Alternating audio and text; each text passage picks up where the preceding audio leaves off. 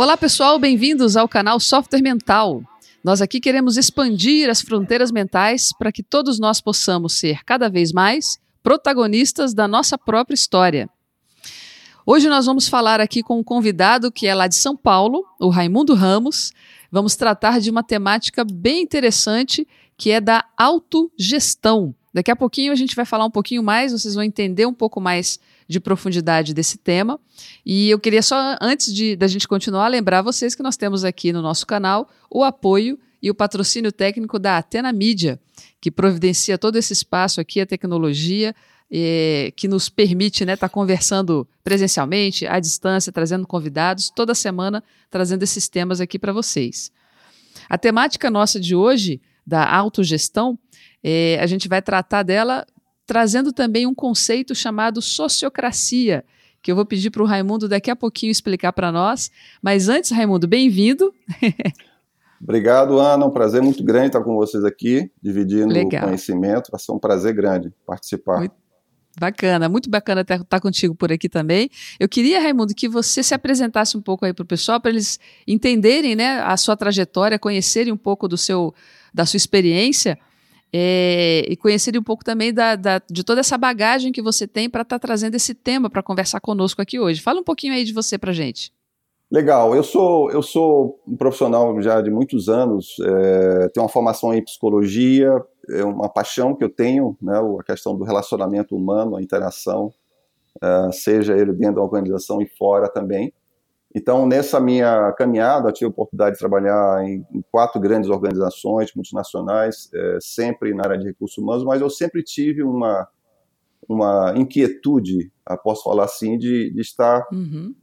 é, entrando um pouco mais na questão do negócio, por diversos motivos. Já participei de, de fusões onde eu tive responsabilidade sobre essa fusão.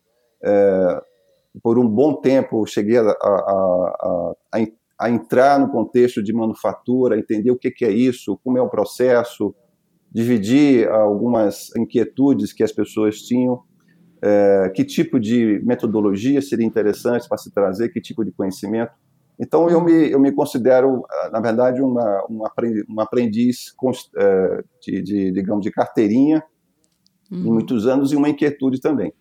É, lógico, é, porque né, trazer um pouco desse lado e dividir. Eu também sou professor de MBA uhum. na FIA, na, na, FIAP, na USP Ribeirão Preto, algo que eu adoro fazer, além de ser sócio é, fundador da Taiwan Consultoria, onde nós trabalhamos é, com essas atividades, sempre com equipe, sempre com líderes, trabalhando na questão da gestão também interna das uhum. organizações. Então, essa é uma maneira bastante rápida de falar do meu do meu caminhar ao longo desses últimos 30 anos.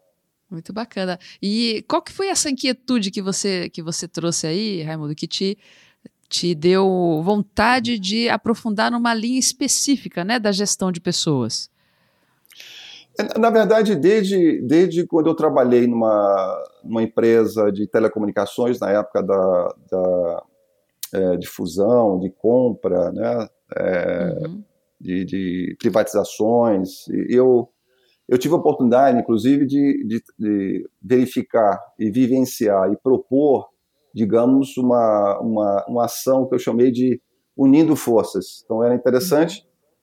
Olha, isso aconteceu há muitos anos atrás. Desde naquela época eu já tinha essa essa essa veia de, poxa, é, usando a máxima do, do Aristóteles, o todo é maior do que a soma das partes, né?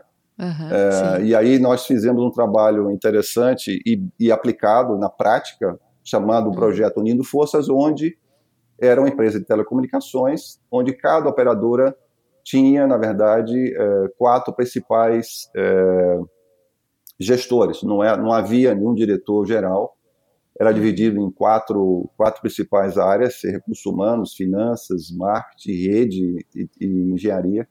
E foi uma, uma experiência fantástica, porque nós, eu, na, naquela época, viajei o Brasil na parte oeste e sul, uhum. e nós levamos essa proposta de essas operadoras, seja no Rio Grande do Sul, é, Paraná, Santa Catarina, Goiás, Mato Grosso, Mato Grosso do Sul, Rondônia, Brasília em si, onde essas uhum. pessoas estavam administrando essa operadora. Então eram quatro grupos, mas na verdade eram 32 pessoas que eram os principais desse, desse negócio, dessa, digamos, o, o, as pessoas que de fato colocavam as coisas para acontecer.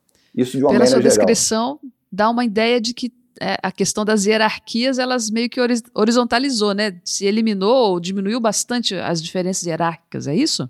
Exatamente. Esse era, esse era um ponto essencial. Nós é, tiramos, na época existia um, um, um papel de um diretor-geral e foi feita uma proposta de, de reestruturação e nós entramos com essa ideia na época, eu pro, propus ao negócio e foi aceito, né?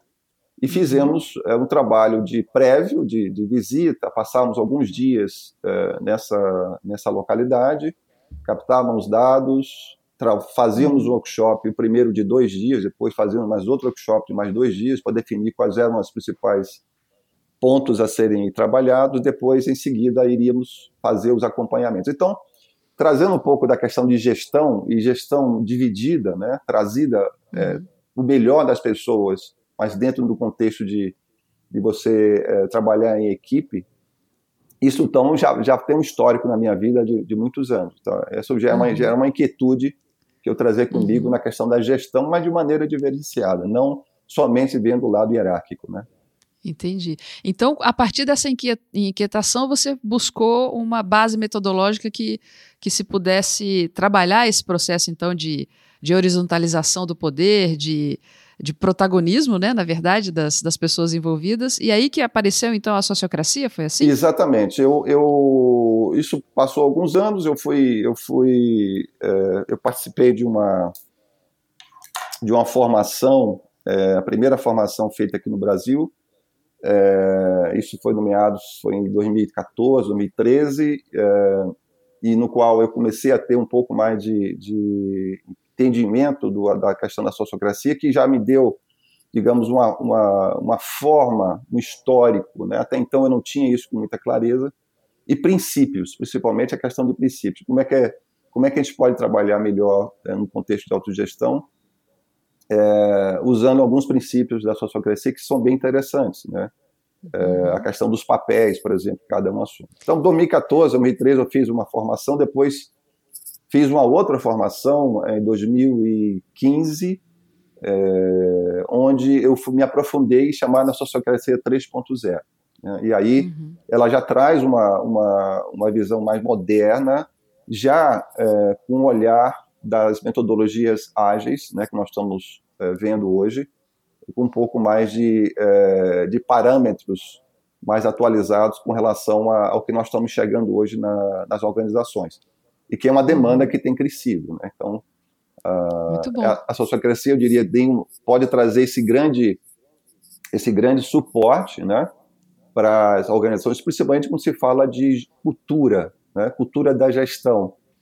Porque uhum. algumas vezes você tem organizações, e isso acontece é, mesmo, onde você introduz uma metodologia, mais uma vez, a, a ágil, e aí você uhum. não tem uma aderência, porque tem um aspecto de, de como é que nós podemos fazer isso, mas nós temos que re, repensar um pouco essa cultura nossa. Se nós é como se fosse, é, eu diria assim, um exemplo bastante simples, é colocar uma roupa nova no corpo velho, né? Então nós temos que estar tá trabalhando esse corpo para que se aceite e se, se veja isso, é, digamos, com uma certa clareza e se traga certamente os frutos disso, né? Você dá uma rejuvenescida, né, no corpo também. Exatamente. para realmente conseguir seguir, né, esse caminho. E, é, Raimundo, me diz uma coisa então, você mencionou um pouco que tem princípios né, da sociocracia. Quais seriam esses princípios para a gente poder começar a pensar mais em profundidade nesse processo aí de aumentar o protagonismo né, das pessoas? Olha, o, alguns eu posso é, falar que é bem interessante, é o da equivalência e eficácia. Né? É um, quando você tem os círculos, né, que são a, a, aquele, tipo, um time, vamos falar assim, um círculo é nada mais é do que um time que tem representatividade perante determinado assunto, e, e um dos pontos é equivalência é, uhum. é, para você trazer. Por que, que eu falo equivalência? Né? É que você uhum. tem que dar voz a todos para uhum. que as pessoas consigam expressar né, o que ela pensa, o que ela acha sobre principalmente aquelas tensões que existem no dia a dia do trabalho, no dia a dia dessa equipe. Equivalência é uhum. é dar voz. Mas, por outro, por outro lado, se você só trabalhar com as pessoas dando opinião todo o tempo, você pode perder eficácia. E eficácia o que, que é? Uhum. Você tem um objetivo, aquele, aquele grupo, né, ou aquele círculo, que nós, como nós chamamos, tem alguns objetivos. Uhum. E aí a eficácia tem que também estar tá no, nesse, nesse radar. E eficácia eu digo, Sim. olha, eu posso definir alguma coisa e dizer assim, olha, é bom o suficiente por agora. Vamos testar uhum. isso. E se houver algum outro ponto que a gente possa estar retornando esse assunto, nós voltamos novamente. Então, isso traz, esse é um ponto bastante, bastante interessante. O outro, o outro aspecto é a questão da, uhum. das tensões, né, quando elas surgem. E as tensões, é, digamos assim, são, são, uhum. é, são pérolas são coisas interessantes e riquíssimas é, para serem tratadas, para serem, é, digamos, dialogadas, para serem expostas. Porque dessas tensões você começa, eu diria assim, a, a abrir mais o campo para que as pessoas trabalhem de uma maneira mais fluida, né? mais colaborativa. Uhum. Então, uh, eu diria que a, trabalhar as tensões nesse, nesse contexto é algo é muito, muito, muito importante. E aí, Igre... Uhum. Eu vou até fazer um link a um, a um projeto é, que o Google fez alguns anos atrás, chamado Projeto Aristóteles, né? que ele justamente fala uhum. Que traz equipes de alto desempenho, aí estou colocando a questão de... O Google perguntou, o que é que faz, o que é que faz uma, uma, uma equipe trabalhar é, de maneira é, com alta produtividade? Então, é, coincidentemente, a primeira, a primeira, uma das primeiros pontos que, ele, que, eles, que eles verificaram foi as equipes de maior produtividade eram aquelas que davam uh, voz às pessoas. As pessoas tinham uma uhum. de forma equânime, as pessoas falavam de maneira uh, equilibrada, né? Equilibrada no sentido, cada um tinha a sua voz e era ouvido. E é uhum. interessante porque se você olhar a questão da equivalência e eficácia, tem um pouco sobre isso também. Né? Eu tenho voz aqui dentro, a minha, a minha opinião conta efetivamente, né? uhum. que é um aspecto uh, interessante. E lógico, depois eles trouxeram a, a, segurança psicológica, que eu me senti bem falado, falar das coisas que eu tô, que estão me incomodando, né, dentro dessa dessa equipe, do trabalho em si. Então, são aspectos que têm a ver com o ser humano, né, a questão da relação, é, a Sim. questão relacional dessa equipe, dessa equipe, desse contexto, mas são importantes para que haja produtividade naquilo que está sendo proposto é, para uhum. aquele grupo, né? Além da equivalência e eficácia e essa questão das tensões, tem mais algum aspecto, algum outro princípio dentro da sociocracia? Tem um outro. É, olha, são, são vários, mas estou colocando os, os, pontos que mais chamam a atenção. Por exemplo, as, tá. as reuniões, as reuniões é, sociocráticas são muito bem conduzidas, é, assim, no sentido de serem extremamente eficazes, no, sen, no sentido de trazer mais clareza às coisas então, para cada reunião, nós temos sempre uma, é, um facilitador, isso é escolhido a, a, cada, a cada reunião desse círculo, então é nomeado um facilitador, é, ele traz voz às pessoas, ele faz com que essas, as pautas sejam trazidas e bem, e bem, e bem discutidas entre todos. Né? Uh, então, ele tem um, um, uhum. papel essencial e, e são muito pragmáticas, no sentido de você estar tá olhando muito o resultado dela. Né? É, o que é que nós temos para resolver hoje? É, uhum. isso, é uma, isso, é um, isso é um outro princípio. O outro é o de, da representatividade. Por exemplo, para cada círculo, eu tenho, digamos, um círculo geral. O círculo geral, ele, é, ele, não é fixo, ele se, ele, se, ele se reúne à medida que os representantes desses círculos, né, digamos, pode ter cinco, seis círculos, se unem, digamos, se reúnem um dia uhum. ou a cada 15 dias para trazer as demandas desses círculos menores, mais específicos. Então é outra é outro ponto, outro princípio que é bem interessante, né? Raimundo, só para eu entender um pouco melhor para gente, para quem está ouvindo a gente também, círculos eles não são exatamente a mesma coisa que os departamentos, por exemplo, numa empresa, né? São coisas diferentes. São, é, ele pode ter dimensões maiores que um departamento. Eu posso, digamos, dentro uhum. de, um, de um contexto da organização, eu posso dizer que eu tenho uma, a, um ciclo que trata da comunicação interna e externa daquela organização. É, por exemplo, tá? eu uhum. tenho um, um círculo que, que uhum. trata das, da, da, questão dos recursos humanos em um contexto bastante abrangente, né? alinhamento com o negócio, Uhum. Então, eu posso definir alguns desses círculos, que são, na verdade, equipes trabalhando, dependendo dessa necessidade uhum. né, que a empresa está tá enxergando. E eles certamente se falam, e devem se falar, uh, para que haja clareza do que, que está ocorrendo né, dentro da, daqueles, daqueles ciclos que estão sendo trabalhados. Então, a, a, a, temática do círculo é uma temática de, de um problema comum, vamos dizer assim, que pode ter pessoas de especialidades diferentes envolvidas nesse círculo. Pode, pode. Portanto, né? Pode. Pode ter uma pessoa que é de gestão de pessoas, pode ser alguém do comercial. Uhum. Pode, isso é, isso é importante. Entendi. Essa troca, essa, essa, essa diversidade né, dentro desse, desse, desses papéis, né, que é algo importante. Uhum. Falando em papéis, é outro princípio interessante, é clareza dos papéis. Né? O que, qual é o meu papel? Uhum. O papel não estou dizendo o cargo, não, tá? Não falando aí o sentido do papel é mais amplo. É dentro desse desse desse tá. círculo, é, quais são as minhas responsabilidades? Quais são as minhas entregas? Qual é o meu papel dentro desse contexto, né? Desse círculo e no contexto uhum. geral? E os papéis podem ser, uhum. certamente, ele trabalha um determinado tipo de papel um período de tempo, uh, e pode fazer outro depois de seis meses, oito meses. Isso pode, pode acontecer. Ele não é uma uhum. coisa que fica uh, sempre com ele. Então, os papéis, e a clareza disso né, relacionado aos papéis é fundamental e traz uma certa tranquilidade. E também, quando se fala responsabilidade, quando você tem clareza do que você tem que fazer, o que entregar, isso é muito importante. Né? Uhum. Raimundo, você já utiliza essa metodologia e outras que são complementares a ela já faz alguns anos, né, na sua experiência prática com grandes empresas no Brasil todo, em multinacionais. É, e eu imagino que tenham pessoas escutando a gente agora e que estão pensando assim: nossa, mas isso é um negócio muito muito diferente do que é o que, o que é visto no dia a dia da maioria das organizações. Então, eu imagino que tenham também muitas pessoas que, que, que resistem né, a essa, essa proposta e veem ela talvez como utópica, como, como irreal, como impossível de acontecer. É, que tipo de resistências você observa acontecendo na sua prática mesmo, na prática que você já tem, é, vem tendo, né, com essa aplicação? É, e, e, como é que você vê essa resistência hoje? Ela está menor, ela continua grande? Como é que isso está acontecendo aí na sua vivência? Isso é um ponto bem interessante, Ana, porque eh, eu, quando nós olhamos o futuro do trabalho, se eu olhar assim o futuro do trabalho, tem diversos dados hoje que nos trazem alguns pontos amarelos assim, de, de, de, atenção, né?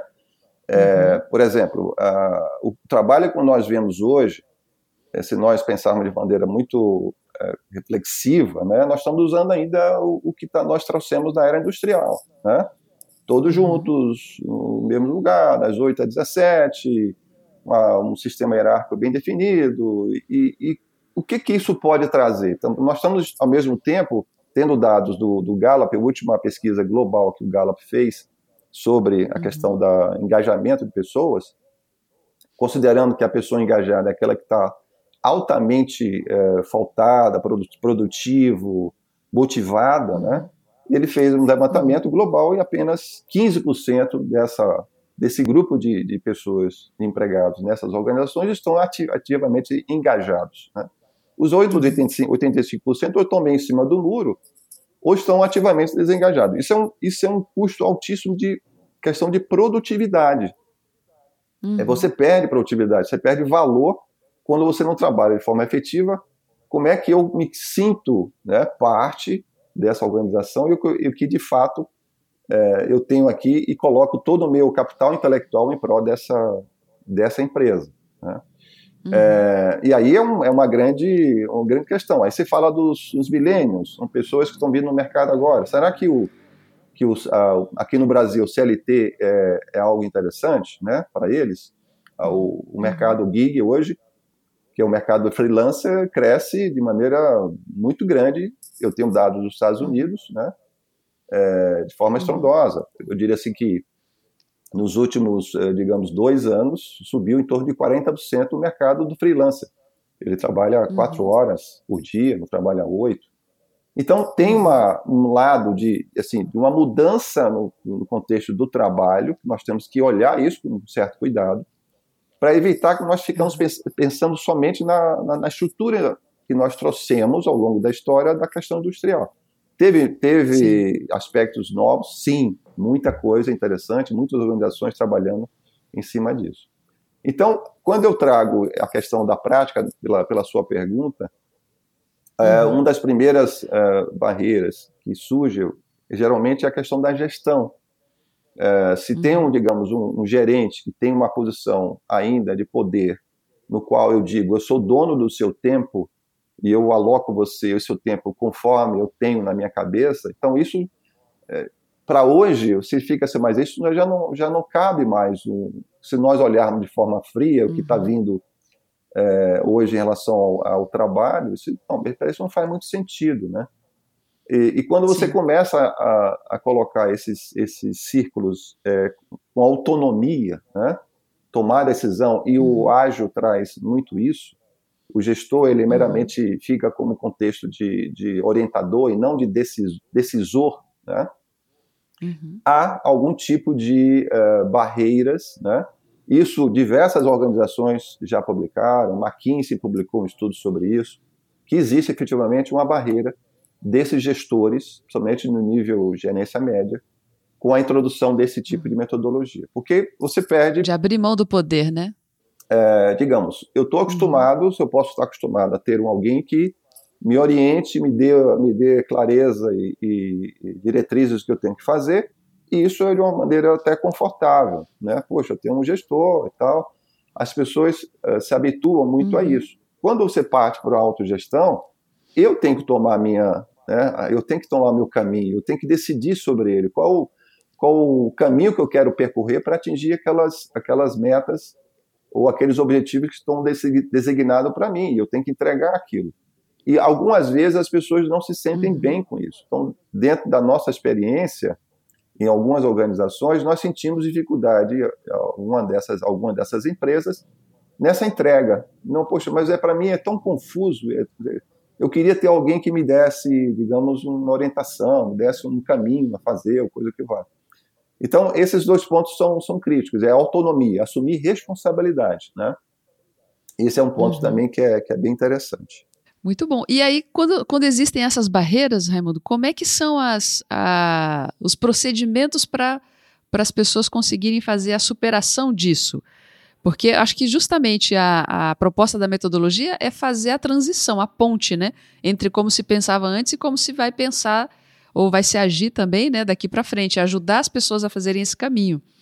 Como é que é esse processo de, de é, estabelecer gradualmente essa nova cultura nas organizações que vocês têm colocado isso em prática? É, Ana, a, a, o que nós temos feito é efetivamente atuar, né? Então, é, uhum. nós fazemos um trabalho de, de, consultoria interna e ficamos, é assim, com, com, alguns dos nossos consultores dentro da organização por um período e fazendo, digamos, as conduções das reuniões, né? verificando como é que está o andamento de círculo, quando tem as tensões, como é que nós, como é que pode ser tratada sobre isso, sobre a questão de responsabilidade né, e autonomia. Então, o, que nós fazemos é a prática mesmo, né? E, e trabalhar a uhum. prática para que as pessoas consigam ver um pouco mais de clareza e enxergue que quando eu tenho, eu como, como empregado, uma autonomia, liberdade, né? Eu posso fazer coisas uhum. além do que eu imaginava e, e com isso é, sentir que eu estou é, se é, é, sentir que eu estou me desenvolvendo como, como profissional, como indivíduo, e as pessoas começam a enxergar um pouco mais de clareza e valor nisso, né, o empregado. Uhum. Então, pela nossa experiência. E nas empresas, nas empresas que já estão aplicando, Raimundo, eu imagino que elas também, as pessoas sentem mudanças, né? Sentem diferenças. O que, que é que você pode trazer para a gente, assim, de depoimento, talvez, ou de percepções, né, que as pessoas têm, de como as coisas ficam diferentes na medida que começam a praticar essa autogestão, autonomia, protagonismo, como você estava descrevendo para a gente? É, eu, como, como nós começamos a atuar, é, digamos, é, nos últimos dois anos, e eu também não tenho a e falar de forma muito clara, mas o que nós enxergamos é, principalmente é, é você dar mais velocidade às coisas. Parece interessante, né? Quando você divide essas responsabilidades para as uhum. pessoas, uhum. é você trazer mais velocidade àquilo que está sendo colocado dentro da própria organização. Eu posso citar algumas empresas uhum. é, que trabalham com isso, que foi, é, eles, inclusive essas empresas estão é, descritas no, no, livro Reinventando as Organizações do Frederic Laloux, que é uma recomendação que eu faço, que é bem interessante, né? Ele traz exemplos uhum. bem, bem legais de organizações que implementam, implementaram isso e estão trazendo frutos, como, digamos, uma empresa metalúrgica, né? É, na França, onde uhum. atua com isso desde 2008 e, é, e totalmente com autogestão. Então, não existe, inclusive, existe um presidente na empresa, né, mas o próprio círculo, é, dentro daquelas mini fábricas, entre aspas, é responsável por tudo, por recursos humanos, por compras, por logística. Então, eles assumem, é uma empresa que tem uma rentabilidade altíssima e, e dentro da crise de 2008 sobreviveu, não demitiu ninguém, é uma empresa de mais ou menos 500 pessoas uhum. e, e, vive hoje né, ainda é, de maneira muito harmoniosa com esse tipo de metodologia. Tem outra empresa holandesa chamada Bootstock, né, que uh, uhum. É, é, holandesa, ela trabalha com a serviços de healthcare é, e é muito comum isso na, na Holanda. Então, o presidente começou com, com quatro enfermeiras, enfermeiros, e hoje ele tem uma empresa de 14 mil pessoas, onde essas, é, digamos, enfermeiras, enfermeiros, estão distribuídos em bairros, eles definem tudo, quem, de que maneira atender, tem alguns princípios que eles colocam de maneira muito clara, e a empresa tem, uhum. durante cinco anos, tirou é uma das maiores empresas em termos de, de qualidade de vida no trabalho, é, uma rentabilidade altíssima, né? e não tem é, nenhum chefe, não tem nenhum gerente que esteja mandando ou comandando aquilo. Né?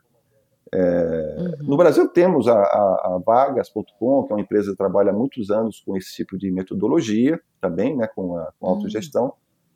Então tem empresas uhum. interessantes que trazem é, esse tipo de, de, de, de, forma de gestão né, interna da organização que tem trazido frutos bem, bem interessantes. Então, quer dizer, é possível, já tem casos no mundo inteiro e no Brasil, tá certo? E traz uma porção de benefícios que vale a pena porque melhora a produtividade, melhora o resultado, melhora bem-estar né, para as pessoas que estão trabalhando e dá, dá mais velocidade né, aos resultados, que é bem a, a linha dessa nova economia que a gente está vendo que está se estabelecendo, né, Raimundo? Olha só, você, você recomendou aí um livro, eu queria que você repetisse o autor e o nome do livro. E se você tem mais alguma dica para a gente ir fechando nossa entrevista de hoje, quais dicas você tem para passar de conteúdo, de talvez até canais no YouTube, onde as pessoas podem se informar mais, aquelas pessoas que ficarem interessadas em conhecer mais sobre a sociocracia e a autogestão. Legal, tem, uma, tem o, o, o livro que eu mencionei, é o Reinventando as, as Organizações, do Frederic Laloux, né? é, uhum. foi foi lançado aqui no Brasil há uns três anos, mais, mais ou menos. É um livro bem interessante, que tem casos bem, bem ricos, né? Outra, outra dica que eu dou, que é bem legal, tem uma, um blog do Corporate Rebels, né? É, uhum. que é uma, um... Vamos colocar as indicações aí no YouTube Isso, depois. Corporate Rebels é, é um site, é, um, é, um, é uma, um blog, tem um grupo de jovens que viajam o mundo é, no mundo todo e, e, buscando organizações que estão trabalhando de forma diferenciada na questão da gestão. Então, o Corporate Rebels uhum. traz a Favi, a Butzog, traz empresas no, do, do, Brasil, como a Senco, eles tiveram aqui, visitaram, do, do Ricardo Sembler, que foi um grande uhum. Eh, visionário, né, diga de passagem, é, quando escreveu aquele livro Visando a, Virando a Própria Mesa há muitos anos atrás, mais de 20 anos atrás, entendeu? que uhum. né, foi um cara que, que, que, olhou isso de maneira muito, muito clara. Então, mas só esse blog aí, as pessoas vão, vão ter uma riqueza imensa. Né? Tem uh, empresas com esse tipo de, de, gestão diferenciada por país, né? e então dá para se ter uma, uma ideia bastante clara de como é que é isso, como é que esse mundo está tá mudando em relação à questão da, da gestão e revendo. Nós, é, na verdade, nós precisamos repensar mesmo isso aí. Né? Muito bom. Raimundo, muito obrigada aí pela sua presença. Muito bacana esse, essa conversa nossa. A gente vê que quem está querendo colocar para valer, para funcionar, é, métodos, maneiras, formas de modificar o jeito de funcionar no trabalho, já existe recurso, já existe método que pode orientar e facilitar esse processo, né? Obrigada pela sua presença. É, vamos continuar conversando. Provavelmente a gente vai ter mais temas aí para tratar mais para frente, né?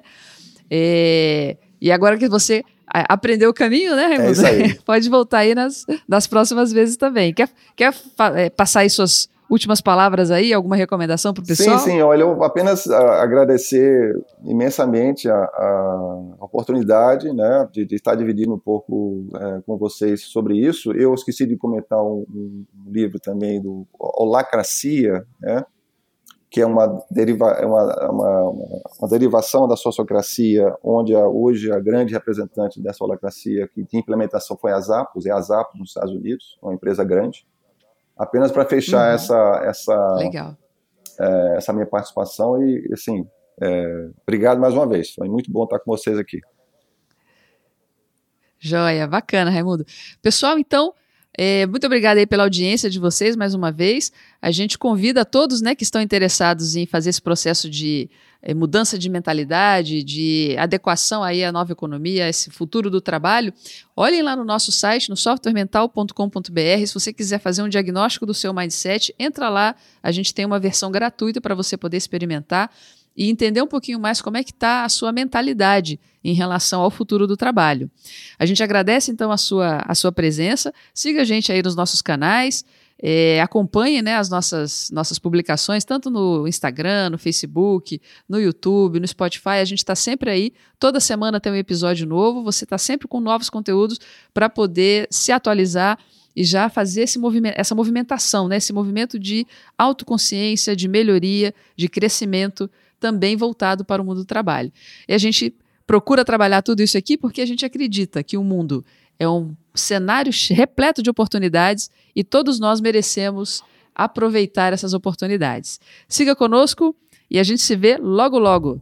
Um abraço, até mais.